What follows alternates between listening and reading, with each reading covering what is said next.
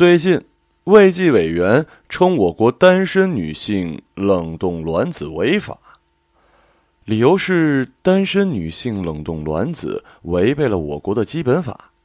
啊，哦，不对，呃，是我国的基本国策，不符合中国的法律。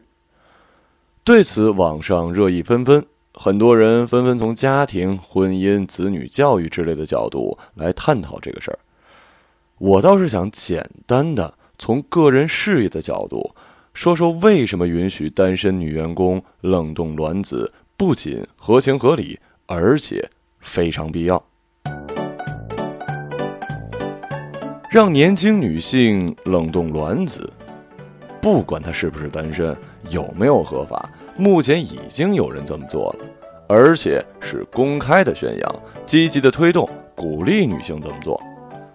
比如谷歌。就高调宣布，所有女员工都可以享受到冷冻卵子的福利待遇，纳入医保计划，甚至自己搞出了一个卵子实验室的高科技，自己投资开创相关机构进行科学研究的同时，顺带解决了女员工的福利问题。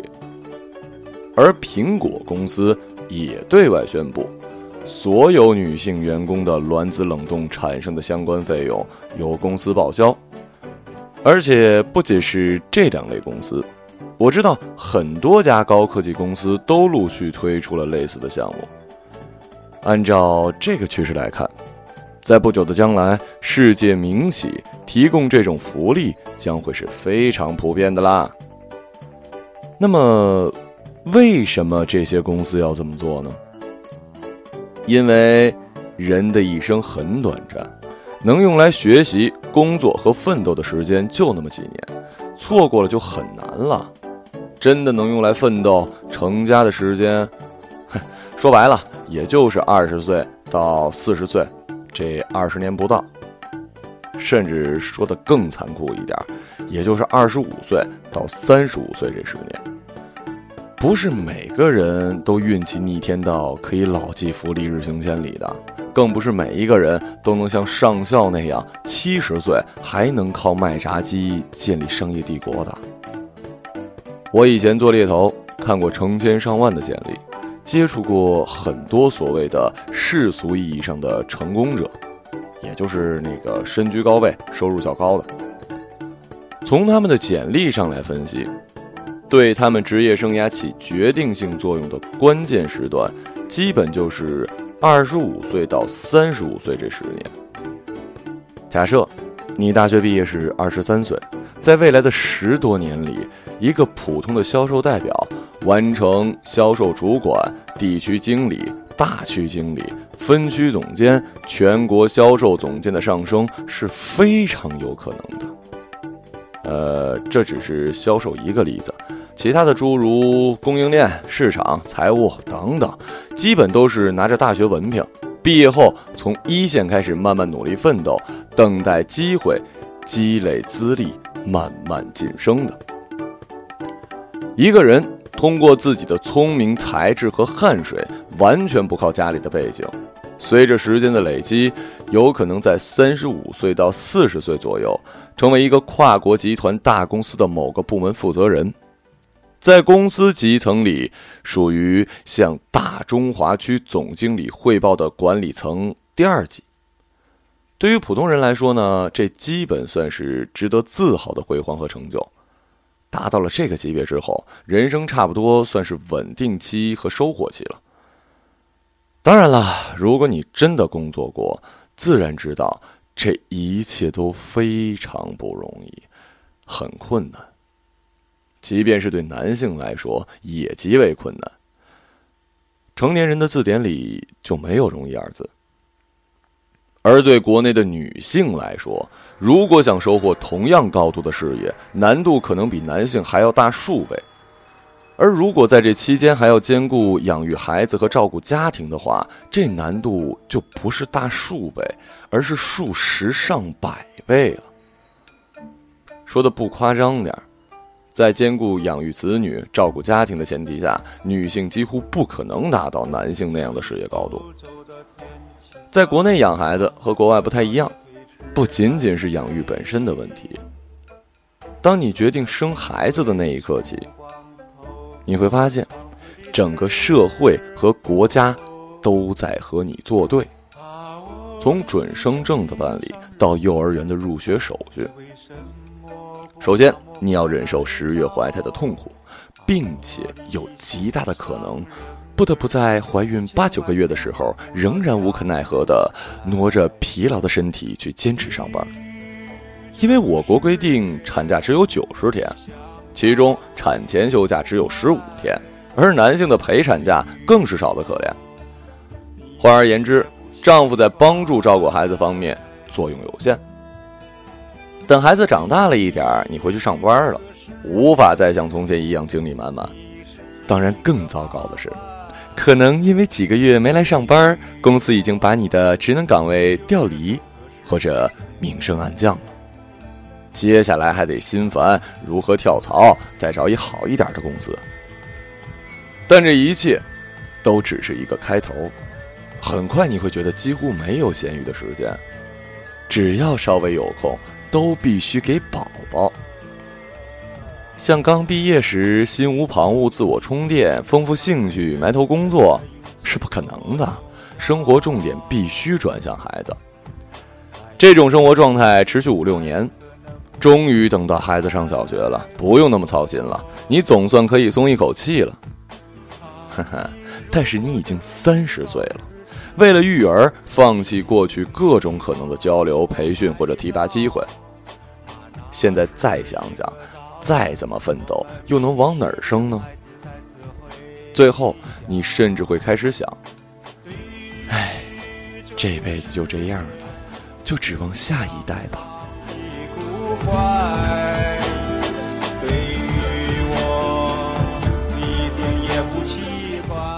罗素先生说过。社会因参差百态而精彩，而个体的追求也是五花八门，没有高下之分。我个人呢，并不认为在年轻的美好阶段里追求事业的人就一定比安心家庭的人优越高尚。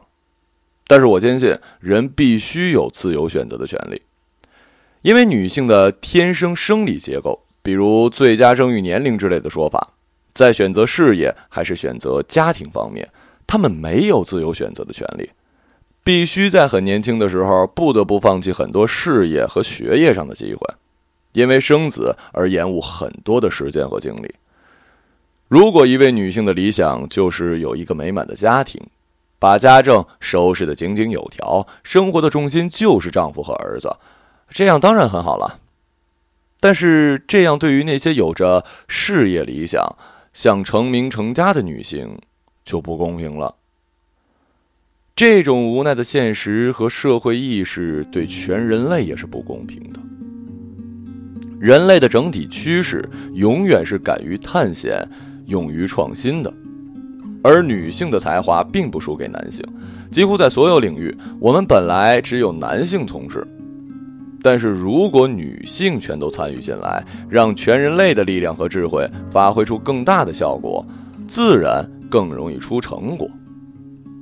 可是，在中国，这类聪慧杰出的女性，往往会迫于社会压力和生理条件，转为相夫教子。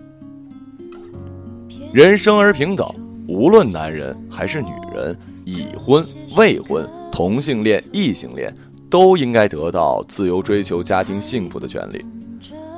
同样，也必须得到追求事业成功的权利。他们有没有这个才华和天赋，我们不管，但首先得给这种自由选择的权利。冷冻卵子、人工受精、代孕或者试管婴儿之类的技术，对于那些事业型女性或者事业型的夫妻，就是这种自由选择的权利。只要有钱，就可以冷冻自己的基因。等到四十岁了，事业稳定了，经济条件好转，条件成熟，自己的工作也到了平缓期，这时候拿出一笔钱，全心养育一孩子，有何不好啊？网上目前针对此事的事件，仍然还局限于封建时代和传统的狭隘观念上，主要的讨论之处还是在于单亲家庭对小孩的成长不利，单亲妈妈不容易养育出健康的小孩。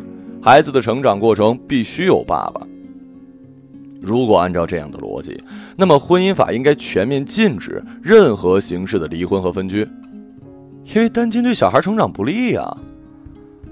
同样的，婚姻法也应该禁止年收入低于多少万的家庭有生育权。嘿，有比这更荒谬的事儿吗？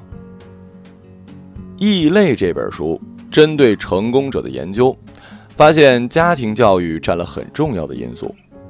他的结论是，真正影响家庭教育的核心因素是父母的经济条件和父母本身的素质。你觉得有能力参与冷冻卵子计划的女性，素质水平和经济条件会比谁低吗？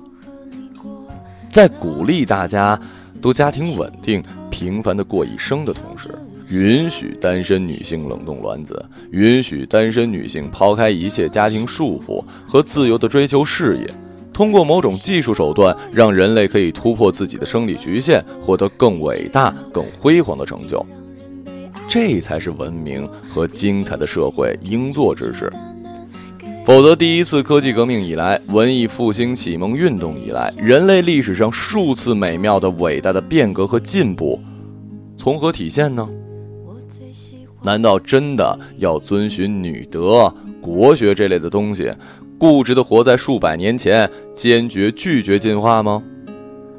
禁止单身女性冷冻卵子的自由，本质上无非是捍卫牲口时代的尊严，而拒绝进化成人的自由。我